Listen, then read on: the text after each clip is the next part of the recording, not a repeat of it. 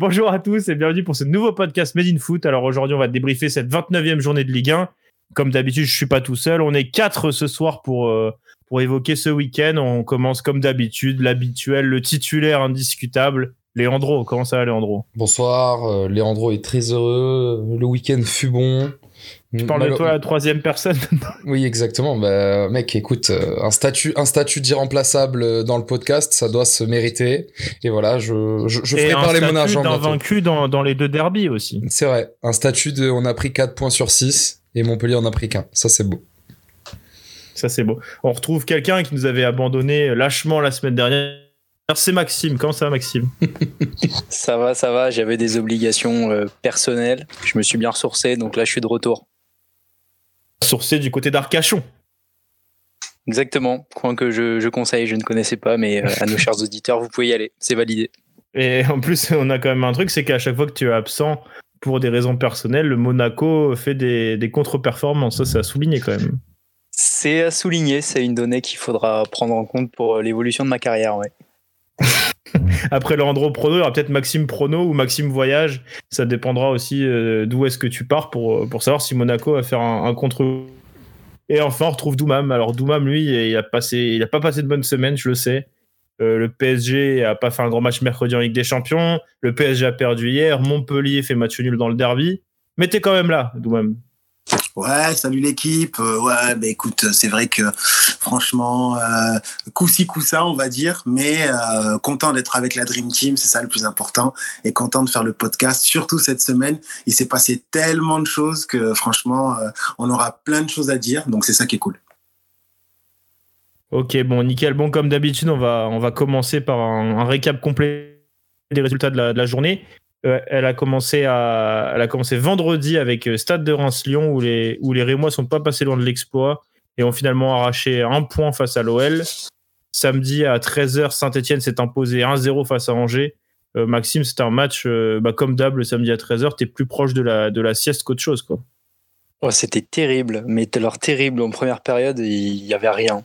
Techniquement, ça enchaînait pas trois passes. C'était pas du niveau Ligue 1. La pelouse était atroce. Franchement, il y avait, y avait rien. Rien du tout. À part Wabi Kazri qui, du coup, a offert la victoire à Saint-Etienne d'un magnifique but, mais rien de plus. À 17h, l'Olympique de Marseille, version Jorge Sampaoli, a enchaîné un deuxième succès de rang avec, le coach argentin face à Brest. Une victoire 3-1 encore une fois dans les arrêts de jeu. Enfin euh, voilà, c'est le coach euh, commence parfaitement. L'OM est quand même encore en, course pour la, Ligue Europa. Et ça sera intéressant d'en parler un peu tout à l'heure avec tout le monde. Et dimanche, 13h, on l'a dit tout à l'heure, Léandro, le Nîmes Olympique a fait match nul face à Montpellier. Toi, qu'est-ce que tu en as pensé? Tu peux un peu vendre la mèche sur ce match? Vas-y, vends, vends-moi un peu euh, le petit compte-rendu que tu vas me faire de ce match-là. Du coup, euh, qu'est-ce que j'en ai pensé? Euh, bah, J'ai été assez content du match, puisque bah, sur le papier, on était quand même une équipe euh, bien plus faible. Et au final, euh, bah, moi je me dis qu'un nul, c'est pas plus mal, puisque dans le sens où on a refait perdre deux points à Montpellier, on n'a pas perdu, et puis on avait quand même gagné au match aller. Donc j'étais quand même assez content, moi. Il y a eu une, petite célébration. Qu'est-ce que t'en as pensé, toi, de la célébration d'Andy Delors qui a, mangé un croco avant de voir son but en jeu? En, si tu mets un peu, tu vois, les, j'allais dire pas les embrouilles, mais tu vois, la, la rivalité de côté, est-ce que tu trouves ça drôle? Bah, euh, en mettant, enfin, euh, moi je vais être assez honnête, hein. euh, j'aurais rêvé qu'on puisse avoir cette célébration de notre côté, donc je peux pas fr franchement aller trash talk, tu vois, dans le sens où la célébration a été très bien trouvée. Euh, certes, moi, ça m'a foutu un somme de fou, mais euh, parce que bah voilà, j'étais, euh, j'étais, j'étais la victime entre parenthèses, tu vois. Mais euh, je pense que t'avais bah... le point serré, t'étais. Ah oh, putain, mais alors, alors quand il a, quand il s'est fait annuler son but par la j'étais là, je vous jure, j'ai tellement crié les mecs. Je me suis vidé, vidé la gorge, j'ai vraiment, j'ai tout donné. Et en plus derrière le but de Koné, enfin bref. En fait, c'était, c'était trop bien pour un non ni moi la célébration. Et derrière, genre, pour un Nîmois, le but avec le refus et tout, c'était magnifique mmh. aussi, tu vois. Et, et, au final, je me dis vraiment, j'avais pas mal de potes qui étaient tristes en fin de match et tout, puisque du coup, bah, on comptait déjà aller fêter, machin et tout. Mais euh, imagine si on aurait perdu sur un but de Delors avec cette célébration. Je crois que ah, ça, ça, aurait fait mal. Ah bah, ça aurait été terrible. Mais, mais, mais après, terrible. au final, pour un match à 13h, c'était un beau match, j'ai trouvé. Il y avait quand même pas mal d'actions de, de côté. C'était deux équipes. Euh qui ont, qui ont eu leur temps fort. Euh, personnellement, d'un- point de vue un peu extérieur, euh, d'un d'un point de vue un peu extérieur, j'ai plutôt bien aimé. Toi, Doumam, t'en as pensé quoi, toi? Bah, écoute, euh, la, la célébration, moi, j'ai kiffé de ouf. hein. C'est vraiment, euh, ouais, c'est- c'est c'est Andy Delors en fait. En fait, il est en train de montrer euh, au fur et à mesure que c'est un vrai pailladin et que et qu'il est vraiment amoureux du club et que et se faire ce, ce genre de petite euh, de, de petits chambrages dans le sud, euh, chez nous à Montpellier, euh, c'est vachement c'est vachement aimé quoi. Dans la région, on- c'est c'est ce qu'on aime en fait dans le football. Et hum, voilà, le football dans le sud, faut le dire, hein, c'est particulier. C'est pas comme le football dans le nord ou, ou à Lyon ou à Paris ou quoi. Euh, c'est un football euh, qui est beaucoup fait de chambrage. Sanguin. Voilà, c'est un football sanguin, c'est un football un peu passionné et passionnel. On peut le voir aussi à Marseille. Mais euh, mais ça, c'est ce qu'on aime en fait. Hein, c'est c'est juste ce qu'on aime. Donc, on va pas reparler du hors-jeu qui, pour moi, n'en est pas un. Parce qu'en fait. Ah, tu parles là, ça y est, t'es déjà dans la- Ah, dans ouais. l'analyse du match. Ça y est, Ah, t'es- ouais, ouais, ouais, mais Non, je te disais plus globalement, on va en après. reparler après. Voilà, plus Mais- globalement, t'as aimé mais- ce match-là, toi, Ouais. de... devant ta télé quand même? Ouais, grave. Ouais, ouais, franchement, euh, j'ai trop aimé. Dès le début, en plus, euh, c'est ça partait, Ouais, ça a euh, commencé. euh, ça commençait d'entrée. euh, et voilà. Et puis Ferrat à Montpellier l'année prochaine. Non, mais, mais, tu, parlera. mais tu vois, genre, juste pour compléter ce que, ce que disait Doumam, purée, entre un match comme ça et le match qu'on nous avait pondu au premier tour, mais tu prends ce match euh, 15 000 fois et on s'est tous régalés, alors qu'au match aller, c'était vraiment un match chiant à voir. Et là, pour le coup, c'était vraiment plaisant, je pense. Pour tout fan de foot, c'était vraiment plaisant et c'était cool. Hum, c'est clair. Euh, du coup, on en reparlera un peu plus tard. hein. Et à 15h, du coup, dans le multiplex, Bordeaux a gagné 3 face à Dijon. Euh, là, le, le maintien paraît euh, extrêmement compliqué pour Dijon, qui est sur 9 défaites consécutives en Ligue 1, et puis surtout qu'il se passe quasi rien dans l'équipe. Euh, je sais pas si vous avez vu les déclats d'Arpinon en après-match, mais il dit que c'est en gros une honte, c'est que c'est très inquiétant les attitudes des joueurs. Arpinon? Et on a l'impression. Euh, pardon, ouais, voilà, Linares, ouais. Linares, pardon. Euh, comme quoi, peut-être un- presque un- une tromperie que j'ai pas voulu, mais tu vois. Mais euh, en gros, ouais, euh, David Linares, en gros, il disait que c'était très inquiétant et que, et que, enfin, que les attitudes étaient pas bonnes. On a l'impression que ça y est, euh, ils ont déjà baissé les bras et que Dijon va, va redescendre en Ligue 2. Quoi. Bah après, euh, est-ce que, enfin, on le sait que, que sur le papier c'est toujours faisable, etc. Mais euh, je sais pas si vous avez vu le Ouais, calendrier. mais quand tu vois les attitudes sur le quand tu vois rien que les attitudes sur le terrain, encore plus du calendrier, t'as l'impression que ça y est, ils ont tous abandonné, quoi. Non mais, mais tu vois, moi je me mets à la place des joueurs et genre, euh, enfin, d'un côté, euh, c'est pas normal qu'ils lâchent, surtout quand c'est des pros, etc., etc. Mais d'un autre côté, quand tu regardes le calendrier qui va se taper Dijon, euh, certes, il y a toujours 33 points si je dis pas de bêtises à aller chercher, mais il reste un déplacement à Marseille, enchaîné d'un déplacement à Monaco. Enfin, il y a vraiment euh, déplacement à Rennes, il y a, des matchs compliqués en plus contre des équipes genre comme Saint-Etienne, Nantes qui pareil, qui luttent pour la manutention et qui du coup bah, vont à tout prix essayer d'aller chercher au moins un point. Donc non, moi je pense que c'est c'est plié c'est plié depuis un moment quand même. Enfin, Il y a 27 points à aller chercher, Andrew. Il y a plus que 9 journées à, à jouer. ouais, tu vois. T'es t'es encore dans tes dans des calculs d'avant, là. Non mais ouais, voilà dans mes calculs d'avant. Non mais tu vois, mais ce que je voulais dire c'est que genre moi pour moi, je pense que tout le monde le sait depuis au moins janvier février, ça semble plié pour Dijon. Et euh, est-ce que Ouais, que eu seul- un bon moment, tu sais, en décembre. En décembre, ils étaient bien revenus. On s'était dit peut-être que, voilà, euh, tu vois, ça sera, ça sera euh, jusqu'au bout entre, entre les 4, 5 dernières équipes. Et puis au final, bah, Dijon, ça y est, ils sont lâchés et ça paraît difficile de les revoir remonter. là. Ouais, je pense que ça va être très très compliqué. Et puis en plus, euh, j'ai plus exactement la stat en tête, mais euh, je crois que Dijon, euh, cette saison, s'ils perdent le prochain match contre Reims à la maison, ça sera l'équipe en Ligue 1 qui aura perdu le plus de matchs d'affilée à domicile. Là, je crois qu'ils sont à 15. Euh, ils sont à égalité avec Marseille qui avait enchaîné ça il y a deux ans, je crois. Et, euh, et là, là, du coup, s'ils s'ils perdent contre Reims, bah, ça, ils vont encore plus marquer l'histoire de la Ligue 1, mais par le côté négatif, tu vois. Donc, euh, Mm. c'est triste, quoi. C'est vraiment triste. Ouais, et puis pour que Bordeaux crée euh, autant d'actions chaudes et marque 3 buts, c'est qu'il y avait vraiment un gouffre entre les deux. Non, mais c'est Euh, c'est surtout avec tous tous les absents qu'il y avait du côté Bordeaux. Ça, il faut, Ouais, ouais, en faut aussi le souligner. C'était pas l'équipe bis, mais quand même, c'était pas. Il n'y avait pas de Ben Arfa, il n'y avait pas Kos, il n'y avait pas Otavio. Non, mais pour que. Nicolas Depréville fasse un grand match, ça prouve en vrai, c'est que c'est. Non, mais enfin voilà, sans clair. Ça prouve qu'en face, il y avait vraiment personne, quoi. Mm, ouais, Euh, Enfin voilà, on, on va, on, on passe sur les autres résultats. Il y a le RC Lens et FCMS, euh, deux équipes qui jouent le, qui jouent l'Europe. Elles sont laissées sur un score de deux partout. Euh, les Lensois peuvent avoir quelques regrets puisque les buts messins arrivent sur des erreurs et, et qu'ils ont eu globalement les plus grosses actions du match. Dans le même temps, Lorient a été accroché par l'OGC Nice. Euh, un partout, c'est pareil. Les Merlus avaient dominé la rencontre. Et même Adrien Urcé, après la rencontre, s'est étonné et savait pas trop comment Nice pouvait repartir de, Lorient avec un point. Ça veut tout dire et ça prouve encore une fois que Nice est en galère cette saison. Et le Stade Rennais de Pep Genesio, de Bruno Genesio, il faudra aussi qu'on en parle de ça, euh, s'est imposé 1-0 face à Strasbourg après avoir perdu face à Marseille euh, mercredi euh, pour son premier match. Bruno Genesio s'est imposé. Euh, voilà, on- je pense que il y aura quelques débats à voir. Je crois que c'était avec Doumam qui était plutôt favorable à la signature de, de Bruno Genesio à Rennes. Euh, je pense qu'on pourra en parler tous les deux tout à l'heure. Oh oui, oui, on peut en parler si tu veux, il n'y a pas de souci. Tu rigoles, tu rigoles que- déjà. J'ai l'impression que Ouais. t'as- Non, mais parce que, hum, bon, on en parlera tout à l'heure, mais effectivement, euh, bon, euh, on verra ce que ça va donner. Euh, Genesio à Rennes, c'est peut-être pas forcément la meilleure idée du siècle. Ah, ça y est, tu, ça y est, ça y est, tu commences à être près d'aller. Mais non, on a expliqué la semaine dernière. disons que, bon, euh, Non, mais on a expliqué la semaine dernière que j'avais compris. En fait, en, ter- en termes de club, je comprends pas trop le choix, en fait.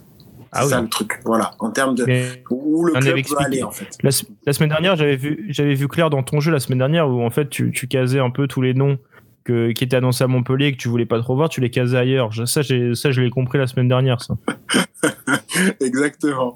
Et donc là, c'est bon, il est à Rennes, il viendra pas à Montpellier. C'est ça, c'est Doumam Carotti en fait avec nous, on l'a pas dit. Mais je suis aussi pressé d'avoir l'avis de Maxime qui était pas là euh, quand on a parlé de, de l'arrivée de Bruno Genesio. Je suis pressé de savoir ce qu'il va en penser. T'inquiète, on en parlera le moment. Ouais, merci. ça marche. À 17h, Maxime, pendant que t'es es avec nous, euh, l'Est Monaco et Lille sont laissés sur un score de 0-0. On a un peu tout vu sur, sur ce match, enfin, en, en termes de commentaires. Euh, certains ont dit qu'ils se sont embêtés, qu'ils se sont fait chier, même, comme dirait Leandro, on va, on va parler clairement. Et d'autres ont plutôt apprécié. J'ai vu sur les réseaux sociaux que certains trouvaient que c'était un match assez tactique. Euh, Bah, Nico Kovac, cette, euh, euh, de cet Nico Kovac tu aussi apprécié, que c'était une partie d'échecs. Ah bah, ce sera intéressant Exactement. de te confronter Mais, euh, avec Leandro qui, qui s'est plutôt embêté. Je t'attends sur le ring, Léandro, alors. À tout à l'heure. oh, l'invitation est prise. Et enfin, à 21h, alors que le PSG avait une occasion en or de reprendre la première place, euh, Paris s'est incliné 2-1 face à Nantes, 19e de Ligue 1 au coup d'envoi. Euh, une, victoire, une défaite qui ne fait pas les affaires de Douma mais moi, on va pas se mentir, mais aussi de Leandro, puisque Nantes est repassé devant Nîmes. Ouais, c'est terrible, hein. c'est vraiment terrible. Je te sens déjà abattu. Ah ouais, mais je suis Mais faudrait- abattu de me dire faudra- que Comboiré réussit son coup à Nantes, quoi. Vraiment, euh, ça, me, ça me Ouais. dégoûte. Mais il faudra en reparler parce qu'il y a quand même euh, un peu tous les incidents autour de Di Maria de Marquinhos Mhm. qui ont un peu pollué la rencontre. Enfin, en tout cas, la- l'attitude des Parisiens a, a changé énormément à l'heure de quand, quand Di Maria est sorti. Il faudra en reparler. On va commencer du coup euh, brièvement par revenir sur Reims-Lyon. Euh, je crois que Maxime, toi, tu as, vu le match et Leandro aussi. Mhm. Euh, on peut dire que Lyon s'en sort très bien quand même euh, au vu de cette rencontre, même si euh, il y a eu beaucoup de commentaires autour de l'arbitrage. Oui, mais bon, après. Que- euh, bah, vas-y, je t'en prie, commence, euh, Max. je- Vas-y, vas-y. Non, bah, t'é- t'étais parti, mais euh, bah, ce que je voulais, tu parlais de l'arbitrage. euh, bon, pour euh, le gros événement de cette soirée, c'est euh, un penalty qui est qui est refusé à Lyon pour une, une charge de Fouquet sur Paqueta à l'heure de jeu, alors Mhm. que Lyon était mené 1-0 depuis la demi-heure après un super but, une super reprise de volée de de Mathieu, Mathieu Cafaro sur justement un centre de Fouquet. Et euh, Lyon qui a été euh, pas vraiment à l'aise en première période, un peu gêné, bousculé. Et euh, donc pour réagir, Rudy Garcia a effectué trois changements à la mi-temps. Euh, Cherki qui sort, Awar et De Chilio. Et euh, donc parmi les trois entrées, Kadewere, Cornet et Cacré. Cacré qui a été qui a été très bon, qui a Oh, Cacré incroyable. métamorphosé le, le milieu de terrain lyonnais. Et à force de de pousser, Lyon est, est parvenu à égaliser et un peu limiter la casse. C'est Kadewere qui a égalisé. On sait qu'il était quand même en difficulté ces derniers temps, le, le buteur du Zimbabwe, et qui vient ouais, rapporter un point à Lyon. Alors vendredi soir, c'était un mauvais point parce que bah forcément dans la course au titre, ne faire que match nul à Reims, c'était pas forcément un bon résultat. Et les Lyonnais doivent d'autant plus s'en vouloir euh, aujourd'hui que bah, hier, le Paris Saint-Germain, comme on l'a dit, a perdu. Donc euh, Lyon poursuit sa série d'invincibilité de, de cinq matchs là consécutifs, mais euh, c'est vrai que dans le jeu, c'est c'est ronronnant. Ouais, c'est clair. Toi, Leandro, qu'est-ce que t'en as pensé non, un peu du match bah, Déjà, le match, je trouve que le nul, malgré tout, est quand même allé bien cherché par, par Lyon. Euh, moi, tu vois, c'est plus un coup de gueule que j'ai euh, à faire passer aujourd'hui. C'est que, bah, une fois de plus, on s'est oh. retrouvé avec énormément de Lyonnais qui sont pleins d'arbitrage, etc. Mais les frères, il faut aussi voir les matchs où vous êtes avantagés. Parce que bon, euh, de venir se plaindre que quand on est désavantagé, c'est quand même triste.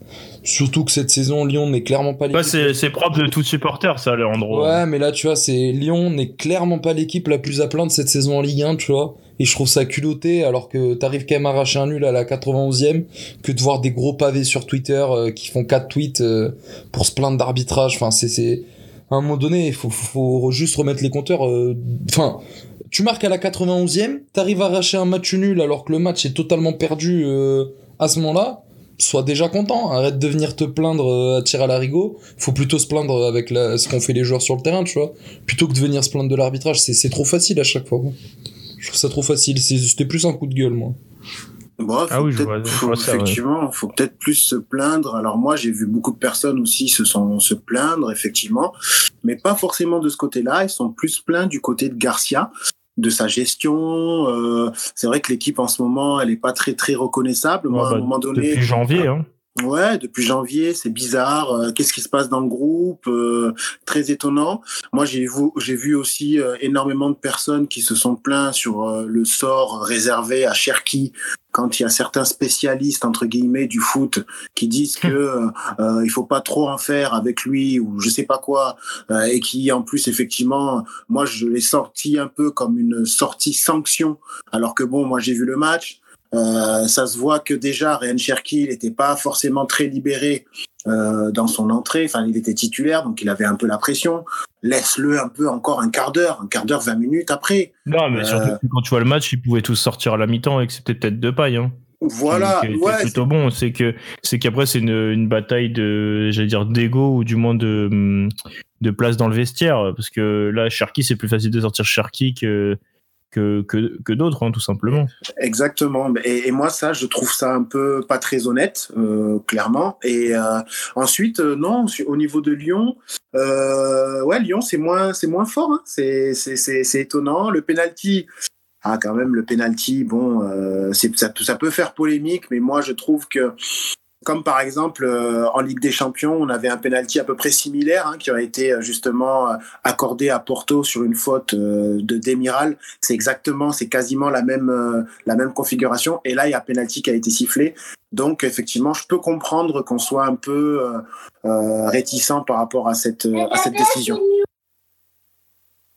Non, mais voilà, bah après, comme on l'a dit, hein, c'est vendredi soir, on sort de ce match et Maxime l'a bien résumé en se disant que Lyon a, euh, fait la mauvaise opération du week-end et puis au final, bah, Lyon reprend un point sur le PSG et reste à distance de, de Lille. Donc au final, euh, les Lyonnais, je pense, qui, qui, qui étaient mécontents vendredi, se ressortent dimanche soir euh, un peu soulagés. C'est pas toi, Léandro, ce que, ce que tu en penses, par exemple. Soulagé, j'ai l'impression que du coup, les trois équipes qui pouvaient, qui pouvaient, qui pouvaient du coup prendre l'avantage les unes sur les autres, ils sont dit ouais si, si Lyon fait nul, on va tous faire nul et puis on va garder le suspense jusqu'à la fin. Donc, euh, sauf le PSG. Ouais, sauf le PSG, ouais, qui du coup a perdu. Mais, euh, mais du coup, ouais, tu vois, ça permet. Euh, enfin, ça permet un peu plus de, de, de, comment dire de compétitivité jusqu'au bout de suspense. de suspense toi tu veux du suspense jusqu'au bout toi ouais bah ouais surtout que cette saison tu vois le suspense il est cool on a quand même trois équipes qui sont vraiment au coude à coude bon il y a Monaco qui est pas très loin non plus mais je pense que ça va plus euh, peut-être essayer d'accrocher un podium. Mais euh, mais non du coup ça rajoute du suspense. Et puis c'est surtout que c'était dans des matchs où on s'y attendait peut-être pas. Et je me dis que le grand gagnant de l'histoire c'est quand même Lille. Puisqu'au final bah ils sortent un nul contre Monaco qui est euh, bah, le plus gros adversaire de, de entre entre entre Reims et Nantes tu vois. Donc non mm. peut-être Lille sort grand gagnant. Donc à, à voir ce que ça donne sur la durée Ouais, puis là, c'est là, c'est à partir de cette semaine que les gros matchs auront lieu, puisque le, Paris va affronter Lyon, euh, Lille mercredi en coupe, et il y aura euh, juste après la trêve, je crois, encore un match face à Lille. Mhm. Donc euh, c'est là, je pense que le championnat va peut-être se jouer pour le PSG au moins. Parce que si Paris, Paris qui a pas gagné un match face au gros cette saison, va falloir faire autre chose face à Lyon qui perd, qui, qui perd du chemin. C'est pas du tout la même affiche que ce qu'on avait eu en novembre ou décembre quand Lyon est arrivé au parc avec une, euh, avec, euh, avec, euh, enfin en grande forme quoi. Mais d'a- mais d'ailleurs, tout à l'heure, j'ai vu une stat assez drôle. C'est que cette année, le Paris Saint-Germain, c'est une défaite tous les quatre matchs. Et c'est c'est ouf hein, quand on se dit, enfin, quand on se dit ce que le PSG Bah, nous déjà a 4 fourni. défaites au, au Parc des Princes en Ligue 1 sur une saison, 7 défaites au total, et 4 défaites au Parc des Princes, même euh, il y a 10 ans, je suis pas sûr que ça soit arrivé très, Mhm. très, très souvent. Mm, mm, mm. Ouais, mais c'est c'est c'est une saison euh, que je pense que le Paris Saint-Germain, euh, même si à la fin il gagne, hein, je pense que ce sera une, une saison que tout le monde voudra rapidement oublier à Paris. Mais euh, mais ouais, c'est c'est assez fou. Après, on verra avec Lyon euh, euh, pour en revenir sur le match. Euh, Lyon, je sais pas comment ce que ça va donner. Moi, j'ai peur un peu de cette espèce de gestion.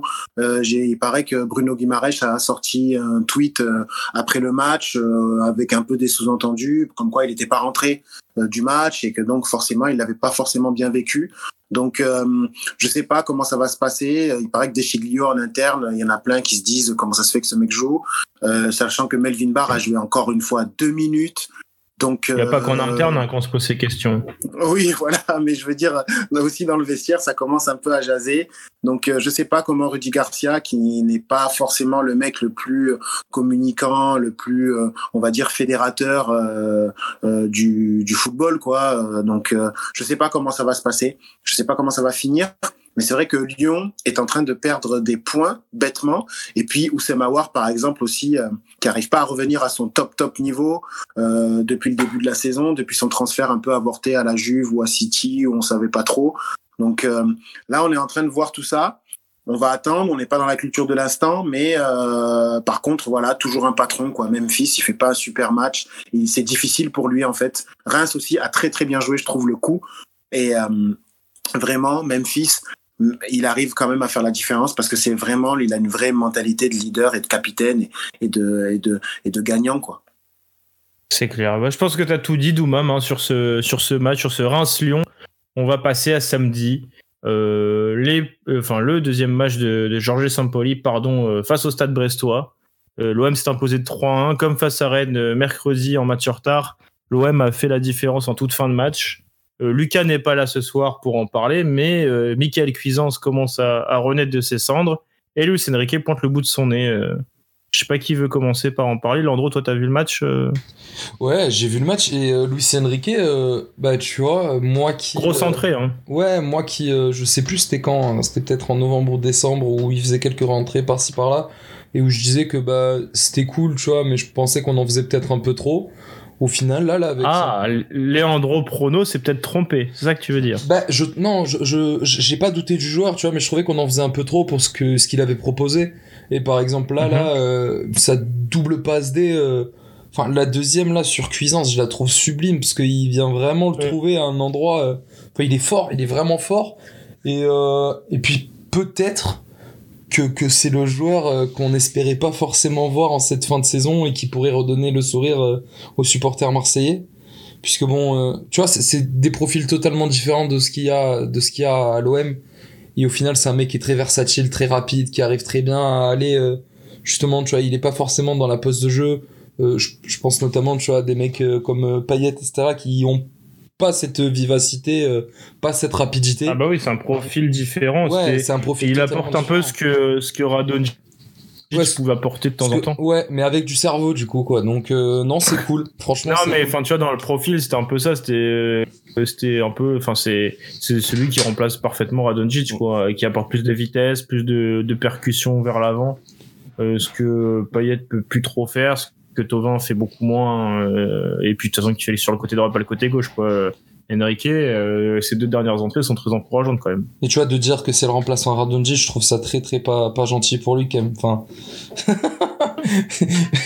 on peut pas, on peut pas dire ça. Ouais, mais regarde, Mais oui, ça, mais ça peut être positif. Regarde, Keylor Navas a bien remplacé Alphonse Areola. Donc, euh, tu vois, c'est. euh, Oui, certes, certes, tu- certes. tu peux le voir comme tu veux, quoi. C'est, Mhm. voilà. je- Non, mais plus, même plus globalement, même cuisance, tu on sent que Sampoli, après, c'était attendu l'effet du nouveau coach, euh, qui un, qui insuffle une, une, une positivité dans le vestiaire. Bon, toi, tu peux aussi en parler avec euh, Pascal Planck à Nîmes, hein, c'est exactement pareil. C'est, ce côté, on s'arrache pour le nouveau coach, euh, euh, et puis il suffit que pendant quelques semaines, l'OM a produit, j'allais dire même pas de jeu ou quasi pas et que là du coup t'as- t'arrives avec un, un coach qui arrive direct en attaquer je veux que les joueurs se plaisir d'attaque ça te change tout hein, ça te change tout ton groupe euh, le, le, le, le- les joueurs y croient beaucoup plus et puis tu le sens sur le terrain alors euh, bien sûr après on est loin du Sampoli de Séville enfin de, du Séville de Sampoli plutôt Mhm. mais euh, tu vois qu'à la fin eh ben, les mecs ils s'arrachent euh, il y a un partout, l'OM est euh, quand même en, en recherche de points, bah, ils vont continuer à attaquer, ils sont récompensés euh, sur deux matchs.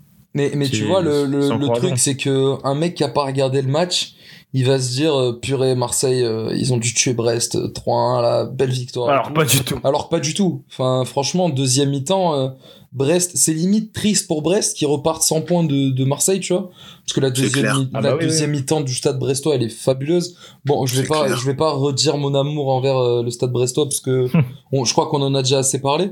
Mais, mais c'est- c'est, c'est fou qu'on arrive à, enfin, Sampaoli, il arrive à se faire 6 points, tu vois, en deux matchs.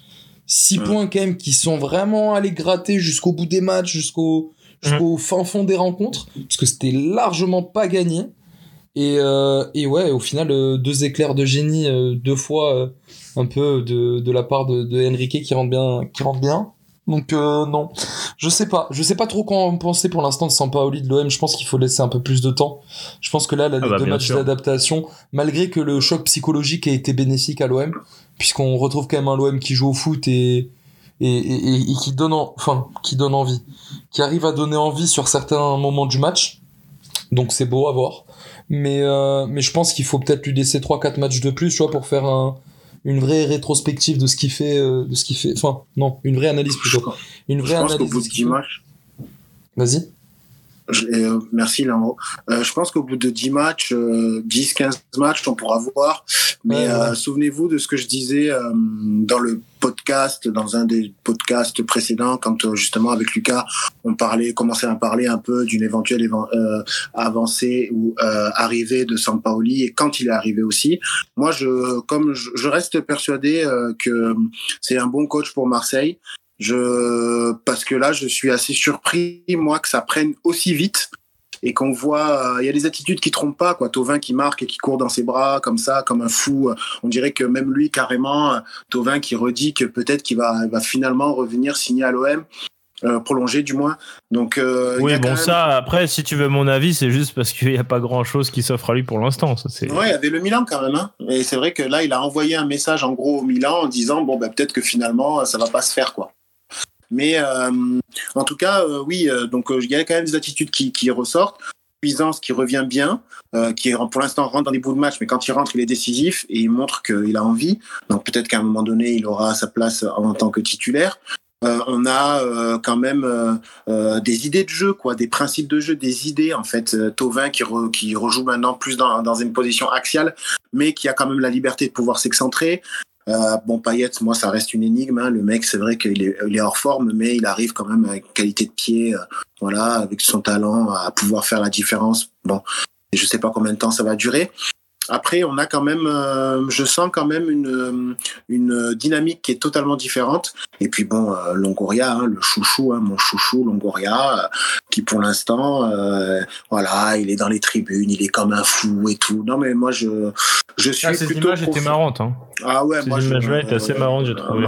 Ah, moi j'aime, j'aime ça. Et on est, on est- il y a plus, on va dire qu'il y a peut-être moins de com, plus d'authenticité, plus de football. Je pense qu'on a vraiment, comme il a dit, remis le, football au centre. Et là, Sampaoli, il est en train de, de prendre son groupe. Et euh, bah, il y a rien de mieux en fait euh, pour tenir un groupe que les victoires. Et aussi pour après travailler à l'entraînement, dire voilà ce que je vous, ce que je vous dis de faire, ça marche. C'est pas révolutionnaire, hein. il n'a pas révolutionné pour l'instant le football. C'est des choses qui sont assez élémentaires hein, qu'il leur demande, mais ils le refont. et tout le monde bouge en même temps. Donc c'est quand même beaucoup plus intéressant qu'avant, même si c'est vrai qu'il faut reconnaître que Brest a dominé par, euh, par séquence, hein, par séquence euh, le, dans le Mm. match. euh, Marseille avec un Romain Fèvre maintenant il peut même jouer de milieu de terrain il est trop fort quoi donc voilà mais, Euh, c'était la petite dédicace mais, mais tu vois, moi, je, je- on parle de Romain Fèvre, mais genre, je, je, enfin, tu vois, c'est un peu saucé, mais Romain Perrault, ce qu'il a fait à l'Irola, c'était, euh, c'était limite euh, interdit au moins de 18 ans. Il était vraiment trop dessus. L'Irola, il avait défensivement, il était totalement à la rue à chaque fois que ça montait le côté gauche, là. Et, euh, enfin, pour poser un côté négatif à l'OM, je pense que, bah, défensivement, c'est toujours pas ça. Bon après je pense que il faudra quand même des changements. Je pense que Sampaoli il aura sa patte à mettre et ses joueurs à aller chercher. Mais genre euh, par exemple un mec comme Lirola, tu peux pas te le laisser euh, titulaire face à face à Brest quand de de son côté t'as Fèvre et Perrault. C'est impossible. Lirola il est trop offensif. Il défend pas assez, il court pas assez et bon. Du coup euh, c'était peut-être le point négatif et comme t'as dit tu vois les deux équipes ont même si Brest a dominé partiellement le match, je pense que sur les 15 premières minutes, elles étaient euh, si, si je dis pas de bêtises hein, on a vu des matchs ce week-end. Si genre tu vois c'était un peu par créneau de 15 minutes.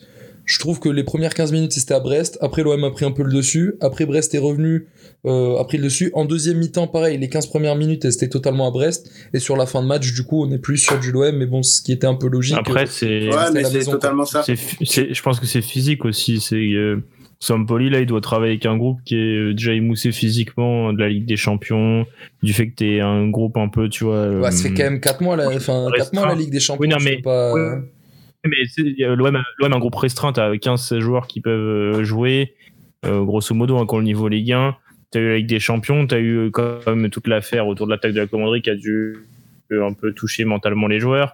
T'as le changement de coach, tu vois, t'as as une dizaine de joueurs en fin de contrat à la fin de la saison, donc t'as- tout le monde n'est pas impliqué à 100%. Mhm. Et quand, t'arrives- quand un coach comme Sampoli demande énormément aux joueurs, quand tu arrives au début du mois de mars, tu peux pas attendre autant des joueurs, t'as pas la préparation que tu veux, etc. oui c'est sûr c'est sûr Peut-être ça aussi qui Mais- fait mais- que l'OM, enfin que je pense que l'OM jouera par période jusqu'à la fin de la saison. Mais, mais tu vois, et, et comme tu viens de dire, enfin, je pense que ça jouera par période jusqu'à la fin de la saison. J'espère que jusqu'à la fin de la saison, euh, le, le bon mood continuera pour l'OM. Puisque bon, euh, certes, heureuse- heureusement, il y avait Milic en première mi-temps qui. Et pareil, Milic, on n'en parle pas assez, mais je trouve que franchement, c'est un super attaquant. euh, ah ouais il, vraiment, Ah il fait plaisir à voir. Quand tu regardais les matchs de l'OM il y a encore deux mois avec du, du Benedetto ou du Zermain là devant, là, euh, quand, quand, quand tu vois avec Milic, franchement, ça fait plaisir à voir. Et c'est euh, pas le même niveau aussi hein. ah ouais, on a un top, top le but- attaquant quand même rien que le but qui claque, enfin, il est fabuleux, quoi, franchement. et- magnifique quoi. mais il fait Mm. tout. Mais tu vois, le truc, c'est que pour l'instant, je trouve qu'il fait tout tout seul.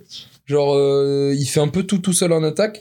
Et je me demande si avec deux ailiers ou peut-être, je sais pas, un mec qui, qui pourrait le, le, le suppléer en attaque un peu, genre. euh, Oh, juste un vrai 10 quoi moi Ouais. je pense qu'avec un vrai 10 derrière lui qui lui donne des bons ballons il se régalerait quoi Ah ouais, parce Donc, que c'est un euh, joueur vraiment, fabuleux. Hein. euh, Ah ouais, ouais, franchement. Ouais. il- C'est vrai qu'on voit la différence. C'est vrai quand on voit Benedetto, qu'on voit Germain, euh, sans, sans, les, sans, sans les, sans les insulter, hein, mais c'est là où on voit la différence entre un bon joueur et un top, un top buteur en fait. Et c'est pas un top player, hein, c'est pas Cristiano Ronaldo et tout, mais c'est quand, mais c'est quand même un top joueur, c'est quand même un top buteur en fait, qui arrive, qui est déjà techniquement en termes de remise de haut but, c'est très compliqué de le bouger. Il remise tout le temps propre, il est techniquement sûr, Il s'est Et en gardé le de ballon. ça, il sait garder le ballon. Et là, dans le but que tu dis justement, c'est lui qui fait d'abord la remise, remise, hop, je donne, je repars, et après, et là, c'est lui qui s'amène parce que quand il s'amène le ballon vers l'extérieur du,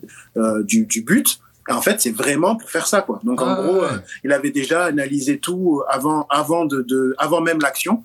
Donc ça, quand même. C'est- euh, un, vrai geste, un vrai geste de tueur et de buteur et c'est ce qui manquait à l'OM et je pense que Sampaoli il pourra il pourra remercier les dieux pour euh, pour avoir Minute jusqu'à la fin de la saison parce que je pense qu'il va quand même apporter pas mal de points et, et, et, juste pour clôturer ce match parce que je pense qu'après on aura fini euh, teni- euh, je voulais saluer la prestation de Brest tout en disant que malheureusement ils ont perdu Mais il faut quand même s'en rendre compte que c'était un peu sur une erreur de Jean Lucas euh, que le deuxième but arrive. Ouais, qui fait match exceptionnel en plus. C'est ça le Ouais, pire. c'est qu'il fait un, Il fait un super grand, match. grand match. Ouais, Et il veut dégager, il rate son dégagement Ouais. en jonglant. ouais, ouais. ouais. Et tu vois qu'il est carbo parce qu'il se relève pas tout de suite. Et Ouais, c'est triste, C'est- c'est tri- c'est triste comme fin, surtout surtout qu'il fait vraiment un très bon match. Mais voilà, bah c'est comme ça, c'est les aléas et je pense que totalement, enfin Brest, il- je pense qu'ils sont sortis du Vélodrome avec. après, pour lui, ça sera une, Et je pense pour que lui, ça sera une justement, phase d'apprentissage aussi. hein. Mhm. Il est encore très jeune, il découvre la Ligue 1. C'est un super joueur. Mais euh, je pense que Sampaoli, justement, pour en revenir à lui et pour effectivement pour, pour terminer, euh, qui est-ce qui rentre euh, et qui fait la différence? Cuisance, Luis Enrique, euh, Benedetto aussi, parce que je crois qu'il est aussi sur l'avant-dernière passe à Rennes. Enfin bref, voilà. Je Mm, pense que là, il est en- vraiment en train de, de, de prendre le groupe, euh, de prendre, de vraiment prendre conscience de son groupe. Son groupe est en train de lui rendre parce que justement, euh, il y a, y a, y a Kawi aussi qui, qui joue maintenant un peu plus. Donc, euh, je pense qu'il est en train de donner de la confiance à son groupe et aussi son groupe le rend bien parce que ses entrants lui le, le font la différence, quoi. Clairement, Exact. ses entrants Mm. font la font la diff. Donc, euh, effectivement, pour l'instant, les planètes sont alignées. On va voir à la première tempête. Ce qui est marrant, c'est que lui, il le dit aussi. Il dit, on va voir quand ça va mal se passer si le groupe est vraiment uni. Donc, euh, le Mm. mec est un peu dans l'anticipation et tout. Donc, moi, je reste sur mon, ma décision. Ce que je vous ai dit dans les prochains, précédents podcasts. Je pense qu'il se dit que c'est une grande chance pour lui de briller encore une fois en Europe. Et je pense qu'il va pas, il va pas laisser passer l'occasion. Bah ouais, je pense qu'on a fait le tour de, de ce Marseille-Brest. Euh, avant de lâcher les deux fauves pour Nîmes-Montpellier, je vais laisser la parole à Maxime, qui lui sera objectif pour me parler de ce match-là. Euh, Qu'est-ce qu'on a parlé plus global euh, Qu'est-ce qu'on a pensé, pardon, plus globalement de ce match? Est-ce que tu as pris du plaisir devant ta télé? Oui, mais comme l'a dit Leandro et Doumam en intro, c'est vrai que c'était un match de l'extérieur qui était qui était plaisant et qui oui contrastait avec le match aller qui était qui était fermé comme pas possible. Et, Ouais, Je te euh, rappelle qu'on peut dire que je t'ai emmené au stade pour le match aller. Oui, c'était le, le premier match euh, à la Mousson, donc euh, bon, c'était pas la Je meilleure. t'ai envoyé du rêve. C'était un, un super accueil. Non, mais euh, sinon, le match d'hier était, euh, était ouais, très plaisant. Euh, le match nul, pour moi, logique, même si Nîmes a quand même manqué de réussite, notamment en première période où il y a à la couche qui touche le poteau juste avant la pause. Et, euh, 30 secondes après, euh, c'est Hilton qui dégage sur sa ligne, c'est une frappe de Ferrat, il me semble De Ferrat, ouais. si je dis pas de bêtises. Donc c'est vrai que Oui, a, a manqué de réussite, mais après, comme a dit Doumam, peut peut-être s'estimer heureux. Le hors-jeu de Delors, il y est, oui, il est en avance de 5 cm. Est-ce qu'il tire vraiment euh, avantage de sa position? Pas sûr. C'est dommage, ça nous annule, comme on l'a dit, bah, une célébration qui était quand même euh, excellente. Dieu merci, ça l'annule. Dieu merci. Oui, comme tu l'as dit. Et puis bah c'est vrai qu'après euh, Nîmes euh, aurait pu peut-être douter après ce but encaissé, pas du tout. euh, encore une fois, bah, bah l'ac- l'action est très belle. Hein. Tu as beaucoup critiqué euh, Fomba euh, à raison parfois, Leandro, mais ça passe qui lance. Ah, depuis euh, l'arrivée de Pascal Planck, il est incroyable. Mais- totalement, Elle est hein. très, très bonne. Elle est très très bonne. Mm. Et bah le centre de Ferrat après, bah c'est pareil, c'est millimétré, millimétré pardon. Koné qui qui avait qui est pas beaucoup en réussite euh, ces dernières semaines, qui là arrive à arrive à marquer, donc euh, c'est bien pour lui. C'était son puis, premier bah, but en tant que titulaire à Koné. Ouais, c'est ça. Et puis bah, après, bah, Montpellier qui, et surtout Delors qui arrive à se relever parce qu'après avoir un but comme ça, euh, annulé, la célébration, tout le chambrage, se remettre psychologiquement dans le match, c'est fort ce qu'il a fait. Il met un coup de casque qui vient apporter un point à Montpellier et qui vient encore préserver peut-être les, les espoirs pour aller décrocher une place européenne. Et c'est vrai que bon, bah, c'est un match nul qui pour moi est mérité. Mais les deux équipes peuvent nourrir des regrets parce que chacune d'entre elles a eu les opportunités pour l'emporter. Donc au final, peut-être que sans doute que ce match nul est logique. Mais dis- Alors moi, d'un point de vue du stade, euh, et c'est un peu ce que ce qu'ont les deux coachs, euh, vu que j'ai fait les, conférences de presse, c'est que Montpellier est monté en puissance au fil du match. Mais euh, au tout début de match, Montpellier, on n'aurait clairement pas dit que les joueurs étaient en mentalité derby. Euh, au début, ils se font bouffer. Euh, Doumam, on en a parlé aussi tous les deux, mais je trouve qu'au début de match, c'est euh, c'était affligeant la différence de, de mentalité, d'envie entre Montpellier et Nîmes. Et je pense que c'est aussi ce qui a aidé Nîmes à, bien rentrer dans le match. Toi, je pense que Leandro, c'est aussi dit pareil, je crois, hein, que, que début de match, Nîmes veut marcher sur Montpellier, clairement. Bah, moi, je, je, trouve un peu dur avec Montpellier sur le début de match, puisque malgré tout, je trouve. Ah ouais que- ouais, je trouve ça un peu dur. Euh, certes, on a très très bien entamé. Euh, Si Ferrat il marque ce but à la 46e seconde, je pense Mhm. que le match n'a peut-être pas le même visage. Mais euh, je trouve que Montpellier a bien joué. Enfin, c'était ce que je m'attendais. Euh, je m'attendais à un Savanier qui allait pas forcément être le plus présent. Ça s'est confirmé. Euh, un Ferry qui euh, n'était là que pour la bagarre, j'avais l'impression. Je me demande comment ce mec n'a pas eu un jaune. Bref. Oh, Euh, bref. Et euh, non, t'es en dur, t'es en- dur. en- Là, je, là, là, tu commences à pas être objectif. non, franchement, parce Fer- que non, franchement, non, non, Ferry hier, il fait 8 fautes, il a 0 jaune. En 8 fautes, t'es obligé au moins d'avoir un jaune. Et va pas me dire qu'il a pas fait des fautes graves. Il y a eu ces certaines fautes où c'était totalement pas euh, pour aller chercher le ballon. Je, pense notamment à celle qu'il a fait sur Ferrat euh, en plein milieu du terrain, là, vers la 40e, où pour moi, c'est un jaune, c'est les yeux fermés. Et il en avait déjà fait 5 derrière. Donc bon. Bref, mais on va pas parler de ça, parce qu'au final, je trouvais que malgré tout, Mokhtari a très très bien, très très bien arbitré le match. Euh, pour parler plus glo- globalement du match, je pense que Nîmes a très bien joué. Le match nul, pour moi, c'est un peu comme une victoire dans le sens où, comme je l'ai déjà dit, on fait perdre deux points à Montpellier. Euh, on joue surtout avec pas mal d'absences. Euh, Ueda qui, qui au final, on, à qui on, on a beaucoup trash talk, etc. Belle surprise. Très très belle surprise. Très très beau jeu de passe. Très très belle vision. Ouais, je... Euh, autant dans les duels et tout, c'était un peu. C'était un- Pourtant, Pascal Planck nous disait que c'était un peu sa force. Je, personnellement, j'ai pas trouvé, mais. Et alors, euh, balle au pied, euh, attention. Ah ouais, balle au Euh, pied, il il a il vraiment une plaisir, belle vision de jeu. Et puis, euh, tu vois, j'étais pas le plus convaincu avant le match parce que je me disais, oh non, on va jouer avec Ueda et tout. Et au final, il fait un très bon match.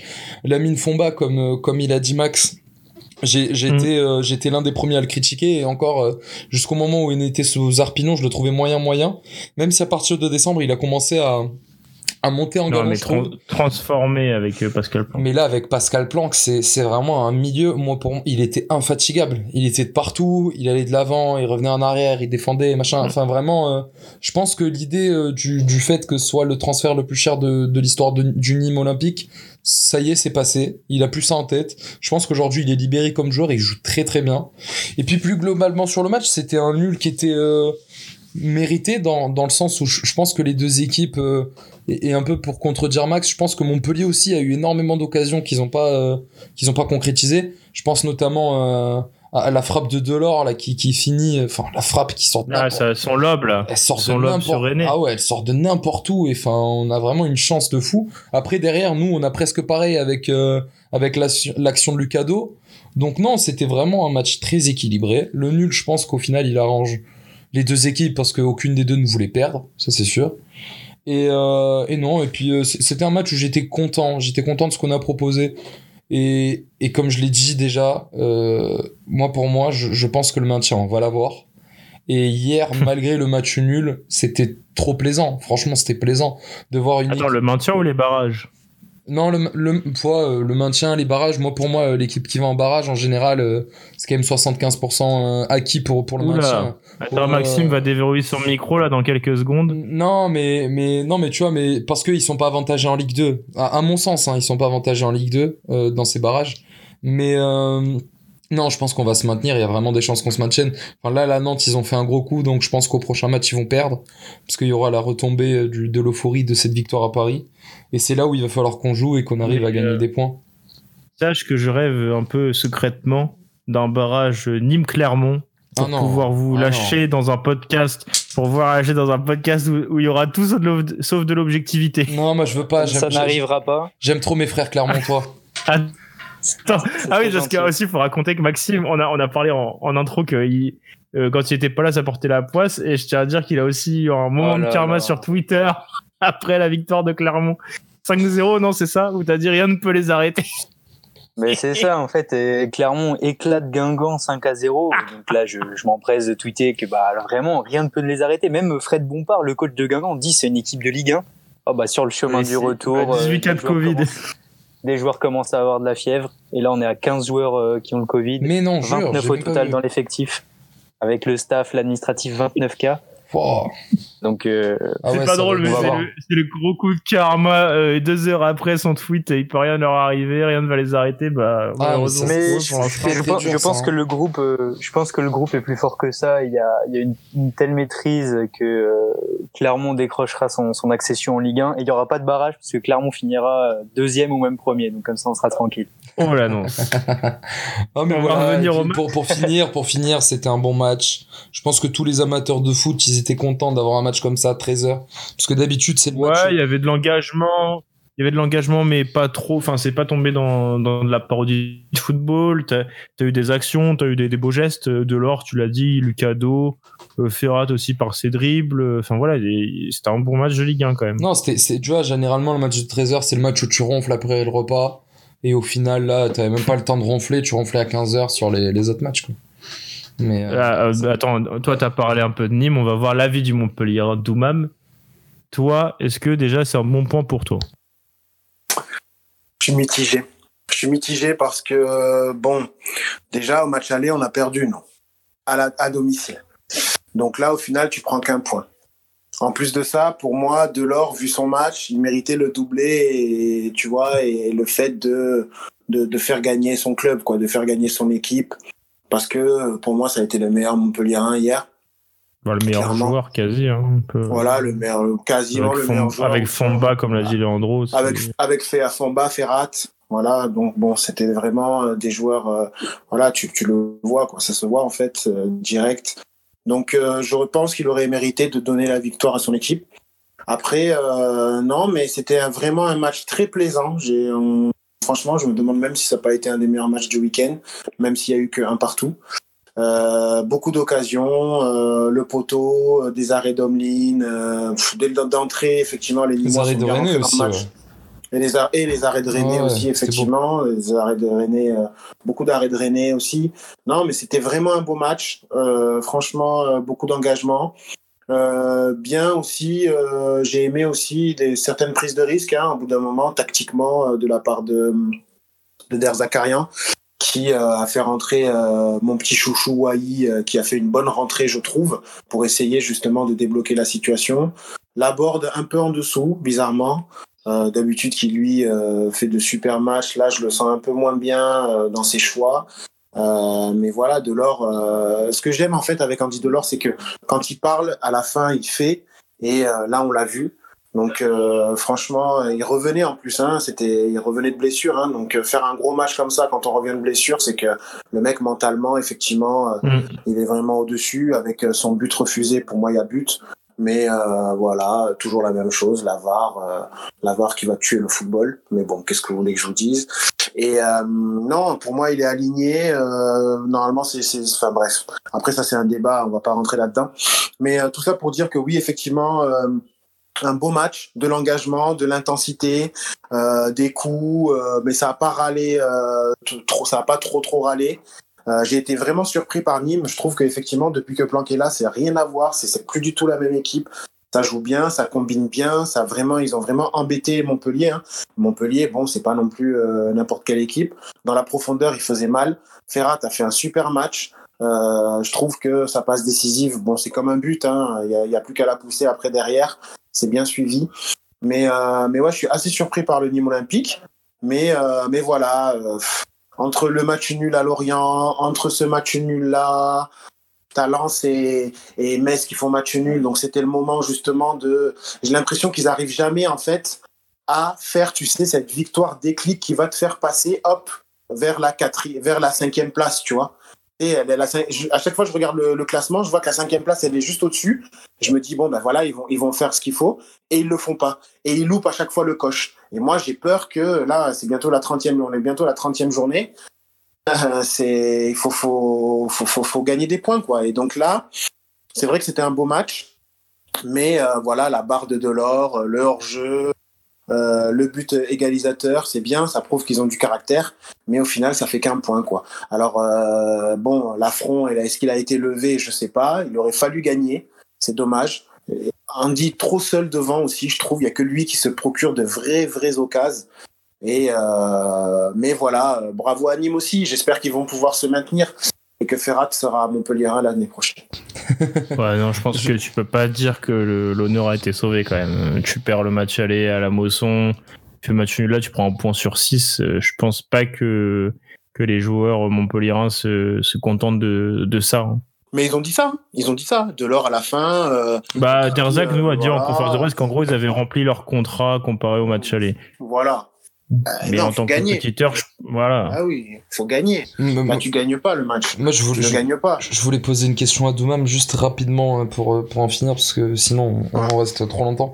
Mais euh, tu vois, genre, euh, je vois de plus en plus des, euh, des messages. Enfin, c'est souvent euh, assez. euh, assez euh, soit soit les gens ils disent que Delors il va rester etc soit il y en a plein qui disent qu'il va partir mais moi je me demande ce que serait le MHSC sans Delors tu vois par exemple cette année le nombre de points qu'il vous a donné le nombre Bah, regarde, tout ce qu'il donne quand il était vois. absent, tu vois. Non, mais, mais oui, mais c'est ça le truc. Et c'est que si l'année prochaine de leur part, la board, bon, on le sait, c'est déjà fait à 90% qui se barre, mais euh, qui, qui sait que vous allez avoir, enfin, qui sait qui pourrait, euh, à tes yeux, venir le remplacer et comment tu verrais euh, la saison de. Enfin, là, là, vous arrivez pas à passer le cap avec Delors, Savanier, euh, le milieu et l'attaque de Montpellier, on en a parlé plein de fois, c'est c'est incroyable. Euh, Non, mais Co- comment comment avec- vous, comment vous ferez l'an prochain, tu vois, pour avoir euh, Non. pour atteindre ces rêves de d'Europe que, que vous voulez tant? Comment tu Bah, penses que l'OM pour- euh, que l'OM que le MHSC pourra faire? Bah ouais, je sais pas du tout. On est d'accord, hein. C'est flou, hein. ah, franchement, franchement, c'est c'est très compliqué pour moi. euh, honnêtement, euh, on dit Delors, c'est le meilleur joueur de l'équipe. Euh, là, il y a une déclaration il y a pas longtemps du président qui dit qu'il va en faire un capitaine, le capitaine, le futur capitaine de la paillette, parce que Hilton, on sait que ça, ce sera sa dernière année. Mhm. Donc euh, non, là il faut euh, tout faire pour euh, le prolonger, espérer qu'il n'y a pas une grosse offre qui arrive. Tu peux perdre euh, la board et le remplacer par Ferrat par exemple, mais il faut surtout pas euh, perdre de l'or quoi. De l'or euh, est beaucoup beaucoup trop important pour euh, pour l'équipe et euh, je pense que oui, euh, un joueur comme ça. Euh, c'est compliqué, c'est lui qui insuffle l'énergie à l'équipe en fait. Donc euh, donc c'est très très compliqué de pas avoir un joueur comme ça euh, qui est décisif. Là, il a 10 buts, 4 passes D cette année quoi. Enfin, je veux dire euh, Mais tu vois, porte l'équipe. bah ouais, Alors c'est que l'année dernière, c'était les deux. On va dire que l'année dernière, il y avait vraiment Laborde et Delors qui, euh, qui étaient décisifs les deux et qui nous apportaient des buts et des passes décisives. Là, cette année, c'est clairement Andy qui, qui, qui passe un cap, en fait. Et, euh, et, et Laborde, c'est un- peut-être un peu plus compliqué. Donc, on verra dans les derniers matchs que ça va donner. Peut-être qu'effectivement, il a peut-être la tête ailleurs, c'est vrai. Mais Delors, je, je sais pas. Ouais, je, je pas pense, je l'impression qu'il va pense, partir. Je, mais ouais, mais tu vois, moi, c'est, c'est, c'est la question que je me pose parce qu'on sait très Enfin, je pense que Delors, lui, sa famille et tout, machin, le Sud, etc. Mais un mec Voilà. comme ça, tu vois, à son âge, est-ce qu'il aura d'autres opportunités, euh, je sais pas, moi, un gros club Ouais, européen, ben- moi, tu vois, genre euh, en Espagne, en Angleterre, en Italie? Je le verrais pas forcément rester en France parce que je pense que ça serait pas ouf. Euh, je pense qu'il, il, il pourrait euh, clairement aller voir ailleurs. Mais, euh, mais du coup, ouais, genre, je me demande vraiment comment vous ferez si vous perdez Delors. Mais voilà, c'était la question que je me posais. Ben moi non plus, tu vois. Là, par exemple, Doumam Carotti, euh, Doumam Carotti, il est bien embêté, tu vois. Parce que clairement, si on perd de l'or, qui en plus regarde, le truc c'est que en Ligue 1, par exemple, t'as pas un attaquant comme ça euh, de ce profil-là. Moi, il me fait très, il me fait beaucoup penser à Gignac dans les, dans, les- dans, dans, dans son attitude, dans sa façon de faire et, et de cette grinta qu'il peut avoir et ce coup de pied incroyable, cette spontanéité, comme sur cette frappe sur la barre là. euh, voilà, il y a que lui qui peut faire ça ou, ou les attaquants comme Gignac un peu. Mais voilà quoi, sinon euh, non. euh, et regarde, depuis que Gignac est parti de l'OM, il n'y a pas beaucoup de, de, joueurs qui ont réussi à le remplacer aussi quoi. Donc euh, donc non, perdre un joueur comme ça, ça serait un très gros coup dur pour euh, pour le club. Après, de ce que j'entends, euh, Nicolas veut absolument le prolonger, le garder, limite qu'il finisse sa carrière là-bas. Donc euh, pour l'instant, euh, voilà. Moi, j'ai du Il mal a à le ouvert la partir, porte. hein. Ouais, il Mais- a ouvert la porte à d'autres, mais pas à lui, ça c'est sûr. Mais euh, si vous voulez, après, euh, tu vois, toi, tu me parles souvent de Ferrat et tout, si tu veux, genre, on a le futur de l'Algérie. On a le futur de l'Algérie, Karim, Karim Aribi, qui pourrait euh, très bien convenir euh, au MHSC, euh, et, et qui vraiment, genre, on peut vous faire une affaire. On peut limite le donner et le ramener jusqu'à la mousson. C'est euh, comme vous voulez. Non, je pense que Thomas n'est pas intéressé. Enfin, voilà, Leandro, tu vois, t'as tout gâché. Il y avait un bon débat et t'es obligé de sortir toujours cette petite vanne, euh, cette petite vanne sur, euh, sur un Nîmois. Non, mais on, On fera, on, fera, on fera le débat. Je pense qu'on pourrait faire carrément une vidéo un jour sur un débat euh, par rapport à, à des joueurs comme Delors, euh, Gignac, Ouais, tout ça. on, va, on va passer vite fait du coup au, au match de Monaco-Lille. Alors, je suis désolé, on va pas trop pouvoir parler de Rennes Euh, si, vas-y Maxime, juste dis-moi ton avis sur Bruno Genesio en quelques, en quelques mots. Bah, je trouve ça dommage pour le Stade Rennais qui avait un projet ambitieux, qui a dépensé quand même pas mal, de passer d'un mec comme Julien Stéphan qui, qui était un, quand même un bon coach et de prendre quelqu'un comme Bruno Genesio qui, euh, avec du très bon matériel à Lyon, euh, qui avec des Ferland Mendy, des Ndombele, Tolisso, des Fekir, des Ah, Tolisso, bref. Tutti Quanti, euh, bah, n'a jamais réussi quand même à, à faire franchir un cap à, à cette équipe de l'Olympique lyonnais et qui se reposait souvent sur des exploits individuels. Là, hier, euh, première victoire, c'était contre Strasbourg. Bah, c'est pareil, on va pas juger au bout de deux matchs, on va lui quand même lui laisser du temps, mais euh, non, pas vraiment convaincu par ce choix. Voilà, tout simplement. Merci. un peu déçu du- de la part du Stade Rennais qui a pas été très euh, De Florian Maurice surtout. Ouais, qui a, qui a pas beaucoup d'idées en fait, qui bah, depuis qu'il est à Rennes, il se recycle pas mal quoi. Des mecs Mm. comme Dalbert, on les avait déjà vus en Ligue Terrier. 1, euh, Terrier, voilà, on le connaît. C'est pas c'est pas fou quoi.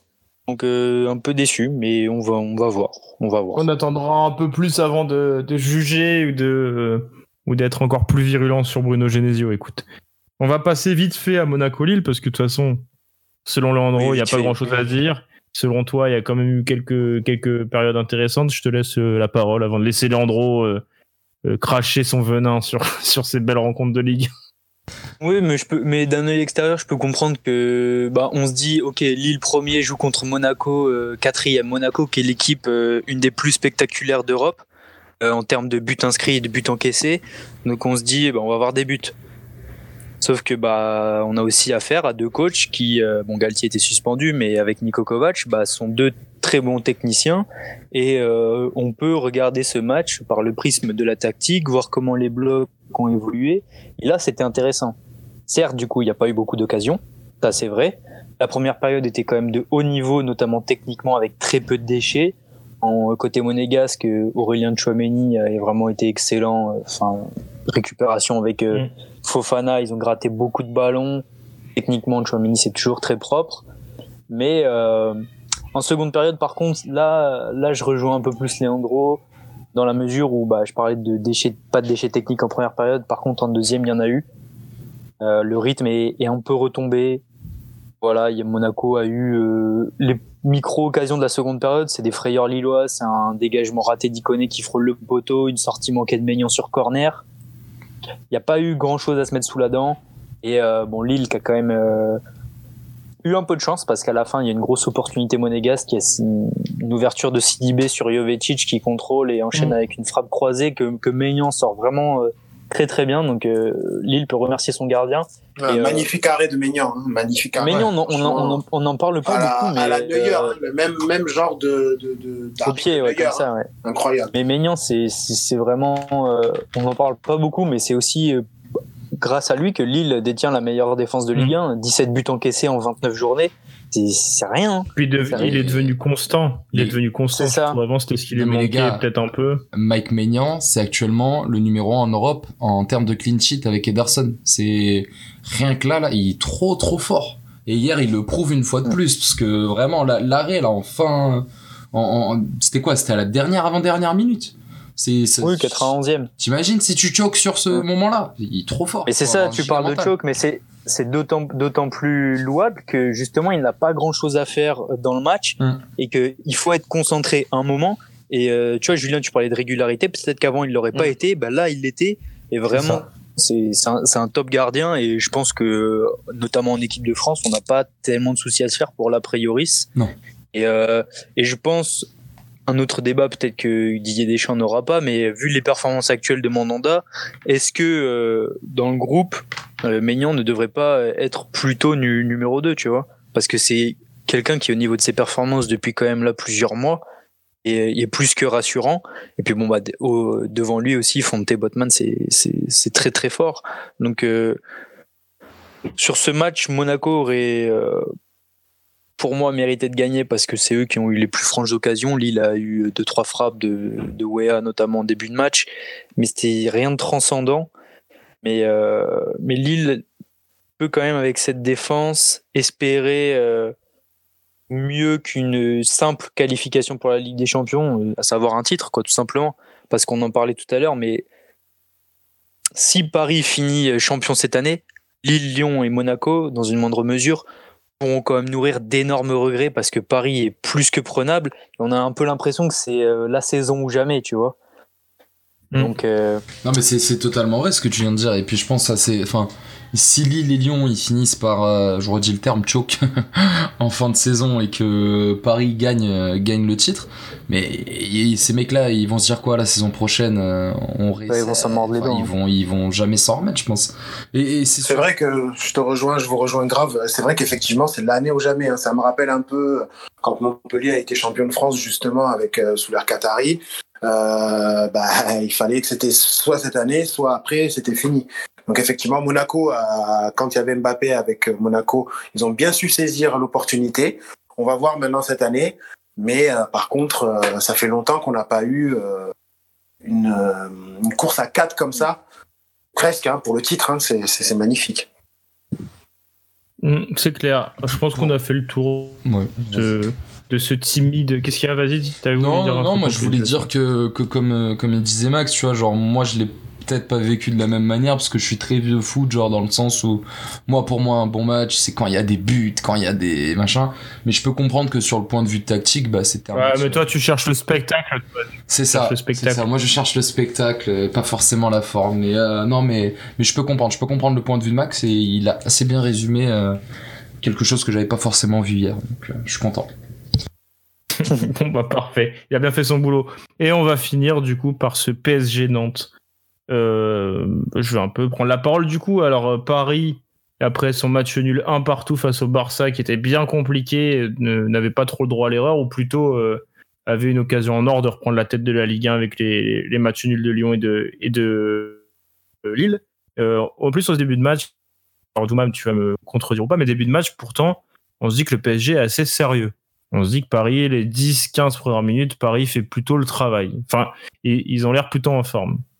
Bah ouais. ce hein. que t'en penses. Mais, mais, les 10-15 minutes, on se dit, oh, ouais, bon, euh, euh, Nantes propose un, plan de jeu plutôt intéressant avec ce 3-5-2, mais on se dit, Paris, euh, Paris joue la tête à l'endroit, tout le monde est sérieux, etc. Ça devrait aller.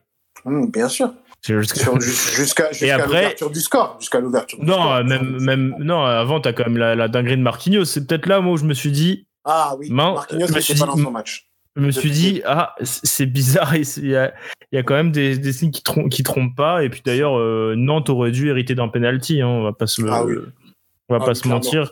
Ah oui. Toi, Leandro, t'as vu aussi cette action-là de l'erreur de Marquinhos face à Colomboigny qui est incroyable et qui va dans la surface. Et là, Kimpembe met, met son corps en opposition sans s'occuper du, sans s'occuper de Colomboigny, le fait tomber. Alors Colomboigny est déjà un peu en déséquilibre, c'est peut-être pour ça qu'il n'y a pas le penalty, mais clairement euh, Karim Abed aurait pu, aurait dû siffler. Moi, pour moi, il y avait penalty clair et net. Hein. Après, euh, bon, euh, en plus, tu vois, j'ai un avis très objectif puisque je, je m'en fous que soit tarif de, de Nantes. Mais, mais là, pour le coup, moi, pour moi, il y avait clairement penalty puisqu'il n'y a aucune volonté d'aller vers mm. le ballon. Enfin, moi, pour moi, il, il va vraiment que dans le but de gêner Colomboigny et on le voit, il met sa main, il ouvre bien sa main. Enfin, je sais pas, enfin, sa main, son bras plutôt. Bah après, bah, bah alors, Leandro, je comprends pas. La VAR, alors La VAR, bien. je comprends pas. Mais attends. Alors Mais attends. Bah, comment ça? ouais, Comment ça oh, On a perdu Doumam au café du commerce. Là. On a pas super. Pas, mais mec, mais attends, mais tu me dis, tu me dis la VAR en mode c'est moi le daron de la VAR. Euh, moi, pour moi, la VAR, ça reste toujours un très bon truc. Cependant, si eux, ils l'ont pas utilisé ou que ça a été mal interprété, après... Euh, je sais pas, je. Non mais moi, pour moi, il y a faute aussi. C'est ce que je disais, c'est ce que c'est ce que dit. Il dit, je, il dit justement la mi-temps, euh, j'étais un peu en déséquilibré. Donc du coup, c'est peut-être pour ça, tu vois, qu'ils ont jugé que dans tous les cas, les Parisiens ils disent qu'il y a penalty, c'est qu'à un moment donné. Euh, ah mais ça, je suis d'accord avec toi, mais je te dis juste, c'est peut-être pour ça. Je sais pas. Malheureusement, on n'a toujours pas les micros dans la euh, avec l'arbitre en France et enfin dans le monde donc on peut pas c'est que des suppositions tu vois on est en train de monter une start-up là pour le pour le faire ça non, mais tu vois, même si, même si euh, le joueur en personne qui est un peu euh, qui a la faute sur lui et qui est victime de la faute dit ça, c'est pour lui, il tombe, enfin, il allait tomber un minimum, quoi, tu vois. Après, bon, ça n'excuse rien. Pour moi, il y a 100 fois faute. Euh, Paris s'en sort bien, mais c'était un peu pour revenir sur ce côté où Paris euh, semblait plutôt bien dans son match, mais au final, il y a quelques signes de fébrilité d'Oumam. Ensuite, on arrive au but de, de Paris, qui, qui est une superbe action quand même, faut quand même le, le souligner. Un jeu à 4 avec Rafinha, Verratti, Mbappé, puis Draxler, ou, Drax, ou Di Maria entre-temps. Enfin bon, une superbe action. Mais après ce but-là, bah, Paris recule, Paris euh, essaye de gérer un match euh, euh, en reculant, et c'est finalement ce qui va leur coûter, euh, ce qui va leur coûter cher en deuxième mi-temps. Où, euh, c'est là qu'il faut quand même parler du contexte. On sent les Parisiens quand même en deuxième mi-temps euh, totalement ailleurs. Est-ce que toi, Doumam, t'as ressenti ça aussi? Ouais, ouais, ouais, totalement ailleurs. Mais pense dès, le début, hein, de- dès le début, ils sont vraiment pas dedans, quoi. Oui, dès le début, ils sont pas, ils sont pas au top. Après, euh, bon, euh, je sais pas euh, pourquoi, mais voilà, avec Paris, en fait, on a souvent l'habitude de ça. Dès qu'ils savent que bon, ben, c'est bon, on va pouvoir gérer, on va pouvoir en mettre deux, trois. voilà. Enfin, en fait, le problème avec cette équipe et avec ce club, hein, en fait, hein, clairement, hein, c'est que en gros, dès que on- tout le monde sait que Paris est au-dessus, le club le sait aussi, sauf qu'à un moment donné, les joueurs ils le savent aussi, et que ben, le fait de venir et de toujours la Ligue 1, c'est dur la Ligue 1, c'est pas simple. C'est pas un, un championnat simple, c'est un championnat très physique, c'est un championnat technique, tactique. Bon, pas le plus technique comme la Liga ou la Première Ligue ou quoi que ce soit, mais la Ligue 1, c'est dur. Cavani la dernière fois disait, ouais, mais la Ligue 1, euh, les gens sous-estiment la Ligue 1, mais la Ligue 1, c'est un championnat qui est très difficile. Et là, on le voit en fait. Dès qu'on sous-estime un Ah, peu. puis Cavani bien parlé pour parler technique. Pardon. Bah, non, mais pas, pas technique, mais dans le sens où, euh, où physiquement c'était dur, il fallait se battre à chaque, Ah oui, sur oui, chaque oui. ballon pour récupérer les ballons et pour gagner les matchs. Et, et je sais pas pourquoi, Paris n'apprend pas de ses erreurs comme on, peut la- comme on a pu le voir par exemple sur le match retour euh, contre le Barça. En fait, il y, a une- il y, a, il y, a, il y a quelque chose mentalement dans le groupe, dans le, dans le club hein, carrément, qui se dit que de toute façon maintenant ils sont au-dessus et que ben, on n'a peut-être pas besoin de forcément de faire euh, forcément tous les efforts. Et euh, on peut être un peu en dilettante, comme un peu, bah, je sais que tu vas m'en parler, hein, forcément. hein. Bah, le, le- le- l'égalisation, euh, Voilà, nantaise. Voilà, Alors du coup, on revient mais- toujours, à- on revient toujours au contexte et au fait que bah, Paris n'est pas dedans et on apprendra après qu'il se passe des choses euh, d'un point de vue extra sportif et c'est sûrement ça qui a un peu euh, coûté un peu le match aux Parisiens. Enfin, pas que ça, mais c'est ce qui leur a fait perdre un peu les pédales. Il y a euh, en gros sur le côté Leonardo qui discute avec euh, avec Pochettino et justement on se désintéresse un peu du match, même les, producteurs de Canal se désintéressent un peu du match et puis là, bah, Kylian Mbappé côté gauche décide alors de faire une remix plein axe euh, complètement ratée. Colomboigny intercepte, euh, et il élimine, mais n'y a pas de mots pour, euh, pour euh, comment il enrhume Marquinhos euh, dans la surface avant de, de fusiller Navas à bout portant. C'est un sacré but hein, quand même de Colomboigny, un sacré match de sa part. Et, et du coup, bah, Nantes égalise. Et là, on se dit, Mbappé sur le- l'engagement dit que c'est de sa faute. En gros, il va prendre le match en main. Et puis au final, bah, c'est Nantes qui prend le match en main parce que un quart d'heure plus tard, sur un ballon de Lafont, t'as les deux défenseurs centraux du PSG qui se font aspirer euh, par un rebond. Colomoni part au duel avec Kimpembe et sert Moses Simon sur un, sur un plateau pour le deuxième but. Euh, on a vu, on a un peu parlé hier soir tous les deux. Ce but-là, c'est un peu et euh, ce match-là, c'est un peu ce qui démontre un peu euh, tous les tous les défauts des Parisiens, notamment en défense centrale. C'est la gestion de la profondeur euh, en, en contre-attaque, etc. C'est souvent que le PSG se fait, se fait surprendre. Ouais, c'est ça en fait. On voit que euh, c'est, c'est, en fait, comme je l'ai dit tout à l'heure, ils, ils, ils retiennent pas leurs erreurs. On voit bien que euh, c'est toujours les mêmes problèmes. Dès qu'on a des attaquants qui sont rapides, physiques et techniques, qui, qui prennent la profondeur, bah, de suite Paris est, est embêté en fait avec eux. Donc euh, c'est tout le temps la même chose. Donc il faut que, euh, mais voilà, c'est, la dilettante. Moi je pense que même cette passe en retrait de Mbappé, c'est de la dilettante. En fait, il arrive, il fait son petit dribble, tac, c'est bon, je suis au-dessus, tranquille. Et après, hop, il lève la tête, mais il lève la tête pour lever la tête. Il lève la tête, mais il regarde pas. C'est comme quand on dit euh, tu m'as écouté, enfin euh, tu, tu, tu entends quelqu'un mais tu l'écoutes pas. Ben là c'est la même chose. Il a regardé sans regarder quoi en fait. Et il donne le ballon comme ça. Il voit du bleu c'est sûr, mais bon c'est vrai que c'est une erreur quoi. À son, à son niveau tu dois pas faire une erreur comme ça. Sachant que tu peux jouer plus simple en fait. Tu peux jouer même plus simple avec le défenseur central. C'est peut-être plus compliqué ce qu'il cherche à faire. Donc, euh, mais Non, voilà, mais jouer, jouer simple au PSG, c'est c'est rarement le cas. hein. Oui, mais oui, mais, mais jouer simple, c'est ce qui est le plus, c'est ce qui est le plus, c'est ce qui est le mieux en fait. C'est ce qui est le plus compliqué, aussi. Moi, j'ai pas envie de faire comme aussi, vous. aussi contre le pass, c'est cool. voilà, Moi, c'est ça pas la technique. vous. Donc euh, C'est pas euh, les gris gris, etc. Donc euh, oui, quand c'est efficace, quand c'est bien, c'est bien. Mais là, en l'occurrence, c'était vraiment pas d'à propos. Et euh, par contre, ce qui est intéressant, ce que moi je, re- je remarque, ce qui est bien, c'est que quand on a des équipes qui vont chercher Paris, qui vont les presser haut dans leur temps, dans leur terrain, dans leur camp, eh ben ça leur pose des problèmes quoi. Donc on l'a et on l'a pas on l'a vu euh, plusieurs fois. Donc il y a ça et il y a aussi le fait qu'ils ont beaucoup de mal à gérer la profondeur, énormément de mal. Colomboigny, c'est vrai qu'il est grand, il est rapide et en plus de ça il est technique. Et ben à chaque fois quand on avait ce genre de profil face à la défense du PSG et toutes les défenses, hein, euh, que ce soit Marquinhos, Thiago Silva, Thiago Silva, Kipembe, Kipembe, Marquinhos, Marquinhos, Thiago Silva, tout le temps la même chose. Eh ben ils ont des difficultés. Donc euh, ça veut ça veut bien dire que c'est bien symptomatique de quelque chose. Comme le match le retour. béton, le bruit du ciment. On veut pas finir en 4-1 terre. Donc c'est ça en fait. C'est encore un club jeune. Je veux dire dans le sens où euh, on a une nouvelle. euh, quand il a pris une nouvelle dimension, c'était à à peine 10 ans. Donc euh, il faut calculer ces 10 années-là et ça prend encore du temps. Donc euh, pour l'instant ils sont encore ils sont encore là-dedans quoi. Et euh, c'est vrai que je comprends pas cette suffisance qu'il peut y avoir. Cette c'est un peu un manque de des fois un manque de professionnalisme un peu peut-être hein. Euh, sans euh, Oh, pas sans- peu. hein. Ouais, voilà, euh, tu vois, tu, tu, tu vois ce que je veux dire. C'est Dans le sens où, euh, non, quoi, normalement, euh, ça, ça doit pas arriver, quoi. Que Nantes, tu dois pas perdre le match. C'est impossible de perdre un match comme ça. À Lorient, tu dois pas perdre non, mais, Donc, euh, ah oui, mais donc c'est- voilà, ça, ça arrivait déjà pas mal de fois hein, sous les ordres de Mauricio Pochettino quand même. hein. C'est vrai que ça arrivé plusieurs fois. C'est vrai que ça arrivé plusieurs fois. Après, bon, de là à dire que Pochettino, c'est un flop, moi, j'irai pas quand même jusque-là. J'ai pas dit ça, j'ai commencé à- que ça arrive. Non, non, non, non, mais. Non, Juste que ça arrivait je sais plusieurs toi, fois. Et qu'au final, non, mais qu'au final, quand tu regardes les matchs du PSG cette saison, au final, l'an- l'anomalie, pardon, c'est peut-être le Barça PSG et c'est pas les autres matchs de la saison, quoi. Oui, oui, c'est- c'est c'est vrai, hein. c'est vrai, c'est vrai ce que tu dis. Je pense que là, ils ont été masterclass à un moment donné. Le problème, c'est la régularité. Dans le haut niveau, en fait, c'est de la régularité qu'on veut. C'est pas euh, juste des coups d'éclat de temps en temps. Et pour l'instant, c'est ça le problème, en fait, qui fait que euh, Paris n'est pas encore un, tu vois, un, grand, grand, grand d'Europe.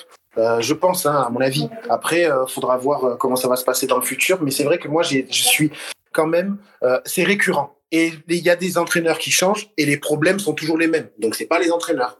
Donc c'est pas les et c'est c'est peut-être les joueurs sans doute, mais peut-être les joueurs ils sont gérés par un club. Donc forcément il faut remettre en question ça au niveau du club. Forcément. Moi je pense que c'est et ça va être problématique si on veut avoir des ambitions plus élevées. Euh, moi j'ai peur que le prochain quart de finale tu tombes contre un City ou un Real Madrid même malgré s'ils sont en difficulté, tu te fais sauter et après tu fais quoi? Et après tu perds le championnat? Saison noire un peu. Et toi, Maxime, t'en as pensé quoi de ce match-là d'un point de vue extérieur? J'imagine que fan de Monaco, t'étais étais plutôt content de ce, cette défaite, mais euh, qu'est-ce que t'as pensé justement de ce PSG-là Euh, Est-ce que pour toi, ils sont vraiment sabotés avec, ce, avec cet incident, on va dire, euh, hors terrain Comment tu comment as jugé ça, toi? Bah, pour ce qui est de ce qui s'est passé en dehors des terrains, du coup, du cambriolage chez André Di Maria et Marquinhos, euh, mm, selon RMC Sport, les joueurs ne l'ont appris qu'à la fin du match. Donc, je, je, je suis Mais pas après, t'as les sûr. deux versions parce que sûr t'as qu'on- deux versions où, par exemple, voir, Di Maria qui sort, tu vois, de la pelouse, qui va direct au vestiaire, qui va pas sur le banc, ça, les joueurs, même si je fin sais pas match, quand ils l'ont vu, ça. tu tu, vois. je sais pas quand es sur si, si quand tu es sur le terrain, vraiment, c'est des choses que tu Ouais. observes, que ton coéquipier euh, rentre au vestiaire. Je suis pas sûr. Donc peut-être que oui, s'ils ont été au courant, peut-être que oui, ça a joué. Pas sûr qu'on puisse non plus avancer ça euh, comme euh, principal argument parce que peut-être que ce match, bah, en étant le Paris Saint-Germain, en jouant contre le 19e, bah, le match, tu dois peut-être le plier à la mi-temps. Ah oui, mais c'est pas une excuse. hein. Attention, je veux pas que ça soit. Non, une... voilà. Je veux pas que ce soit une excuse, mais c'est c'est juste est-ce que ça peut s'expliquer? Est-ce qu'on est-ce qu'on peut expliquer un peu euh, bah, leur deuxième mi-temps complètement raté avec ça, ou est-ce que de toute façon ils auraient dû plier le match avant? Bah, l'expliquer, non. Bah, comme a dit Doumam, c'est de la suffisance. C'est peut-être qu'on met de ces joueurs euh, dans un confort et sur un piédestal et qu'on n'ose pas peut-être les bousculer quand il le faut. Mais là, c'est sûr que cette saison, le Paris Saint-Germain laisse des points, mais alors euh, là où personne n'y aurait pensé, quoi. Non, mais Maxime, Ah oui, il, a, Maxime, il a tout dit. Franchement, c'est exactement ça. Déjà, à l'époque, à l'époque de Zlatan aussi, Zlatan, il venait et c'était le roi. En fait, les joueurs, c'est les rois à Paris. On le sait que c'est les rois, c'est des, c'est les grandes stars. Euh, Neymar, ça a il toujours arrive, été ça, on lui met hein. la Tour Eiffel. Oui, voilà, c'est ça. En fait, c'est la politique des Qataris qui dit ça. Moi, je trouve que c'est bien. hein. Je, je, c'est bien de mettre le, le joueur au centre euh, de, de, de tout, mais pas de tout dans- avec un grand T. En fait, il faut aussi des fois les, les remettre face à la responsabilité. Et c'est ça la différence entre les grands clubs. Faire comprendre que il y a le, le club qui est au-dessus et après le reste, euh, vous êtes, tu peux être un grand joueur, mais le club sera toujours au-dessus. Et ça, eh ben, le problème avec Paris, c'est que euh, c'est c'est très friable. Euh, ça se voit que euh, c'est tangible, on va dire. On leur dit tout aux joueurs, on leur dit oui à tout. Et donc ça, c'est un problème. Kylian, là, en ce moment, il est en position de force, il veut prolonger ou il peut pas prolonger, il se fait désirer, nanana, il a, il a mis un triplé contre le Barça, donc forcément, ben, euh, euh, il y a un peu de suffisance, et là, ça se voit, donc euh, moi, je l'aime euh, d'un amour, voilà, mais euh, ça, c'est pas des prestations qui vont plaider en sa faveur, ça, c'est sûr, Ah, et surtout... euh, Surtout quand il fait ce genre de choses. Mais il n'y a pas que lui. Paredes, je l'ai trouvé catastrophique. Depuis le, depuis le Barça, il est pas bon du tout, du tout, du tout. Lui, en fait, depuis qu'ils ont fait le match là-bas, on dirait qu'ils se sont dit, ah, voilà, vous- on a montré à tout le monde qu'on était des patrons, mais ça y est, en fait, faut passer à autre chose. Eux, ils sont encore, ils sont encore au Camp Nou, je pense. Je pense Ouais, qu'ils mais il y sont a encore là-bas. euh, il y a aussi le fait que bon, Mauricio Pochettino, euh, là, il fait tourner. Je pense qu'il a raison de faire tourner, sachant que tu as une grosse semaine qui t'attend avec Lille et, Lyon.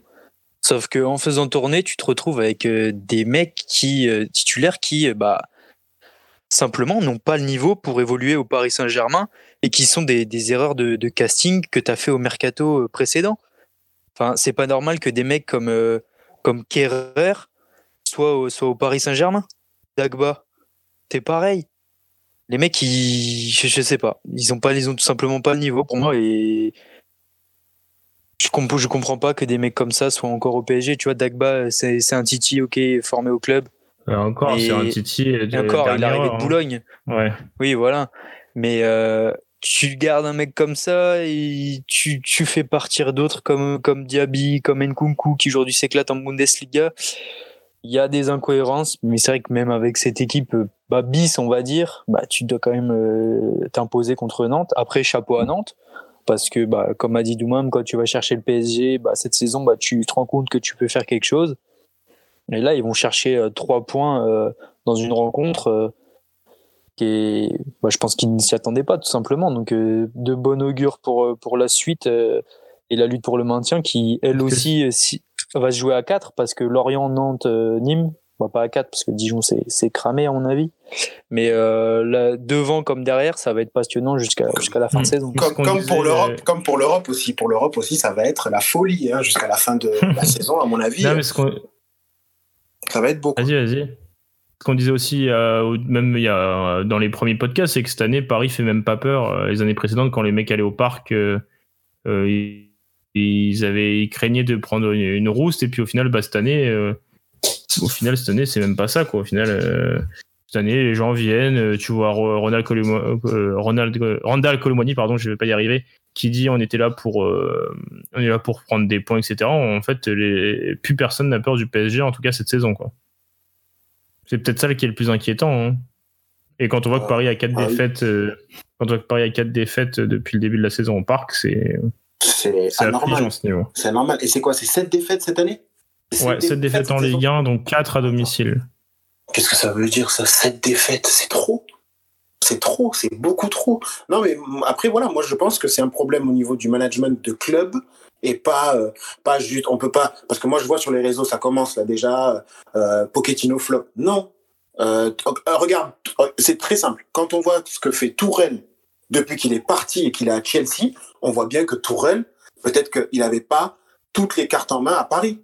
Je pense parce que depuis qu'il est parti, on voit ce qu'il donne on voit ce qu'il fait avec Chelsea. Il a, complètement transfiguré cette équipe. Et maintenant, ils sont quasiment à la lutte pour la Ligue des Champions, alors qu'ils étaient euh, euh, même pas dans la course pour l'Europa League quand il est arrivé. Donc, euh, ça veut bien dire que c'est pas que le, le coach. Euh, c'est les joueurs, certes, mais les joueurs sont gérés par le club.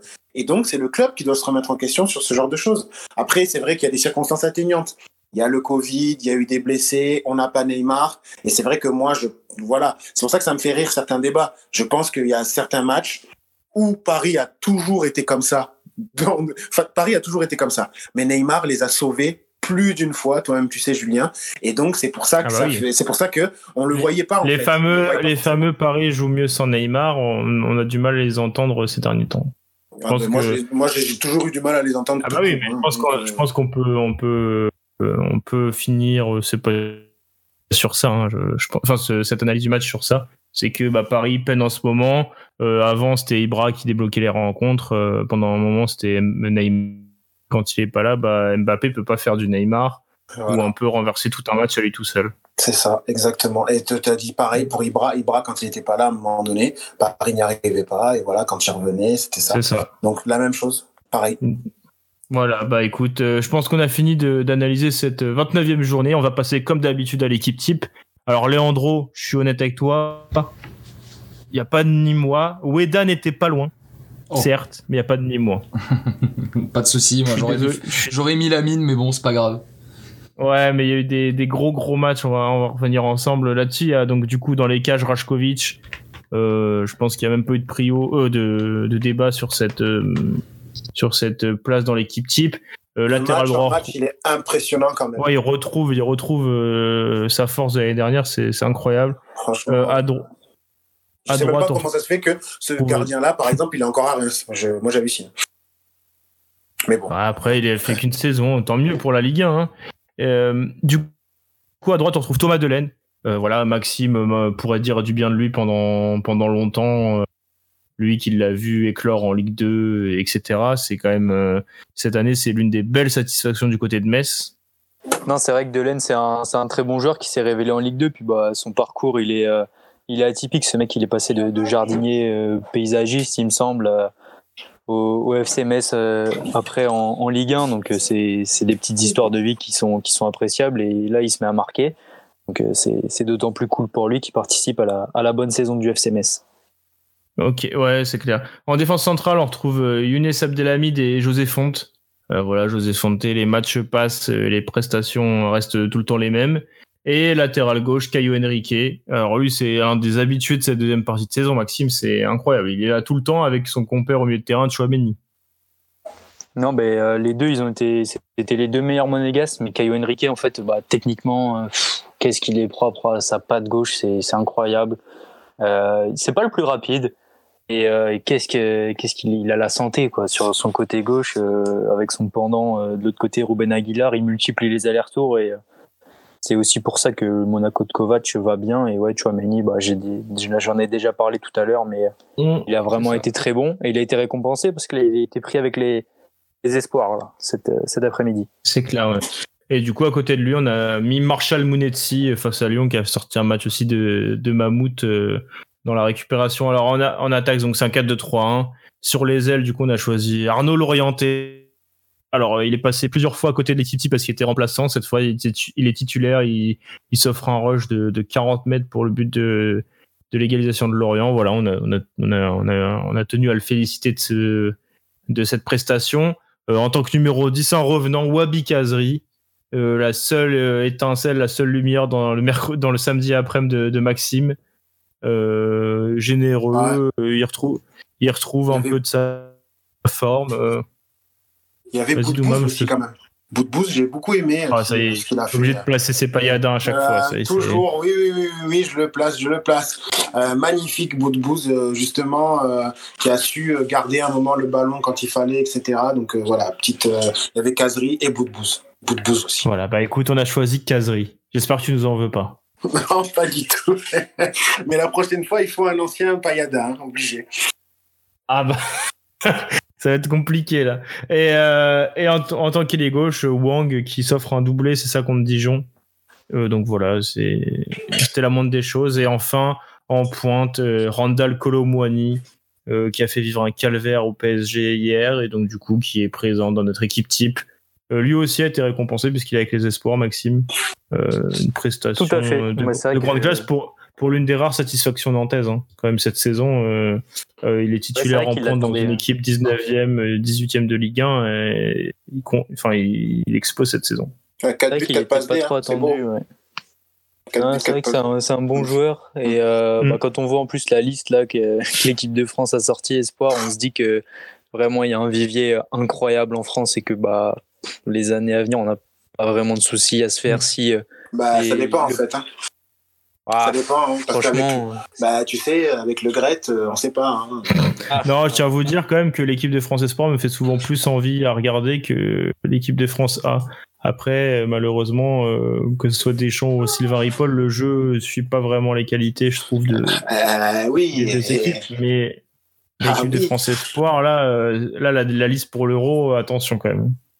Ah ouais, mais bon, faut voir si ça commence à jouer, quoi. Normalement, tu dois être, avoir un jeu incroyable.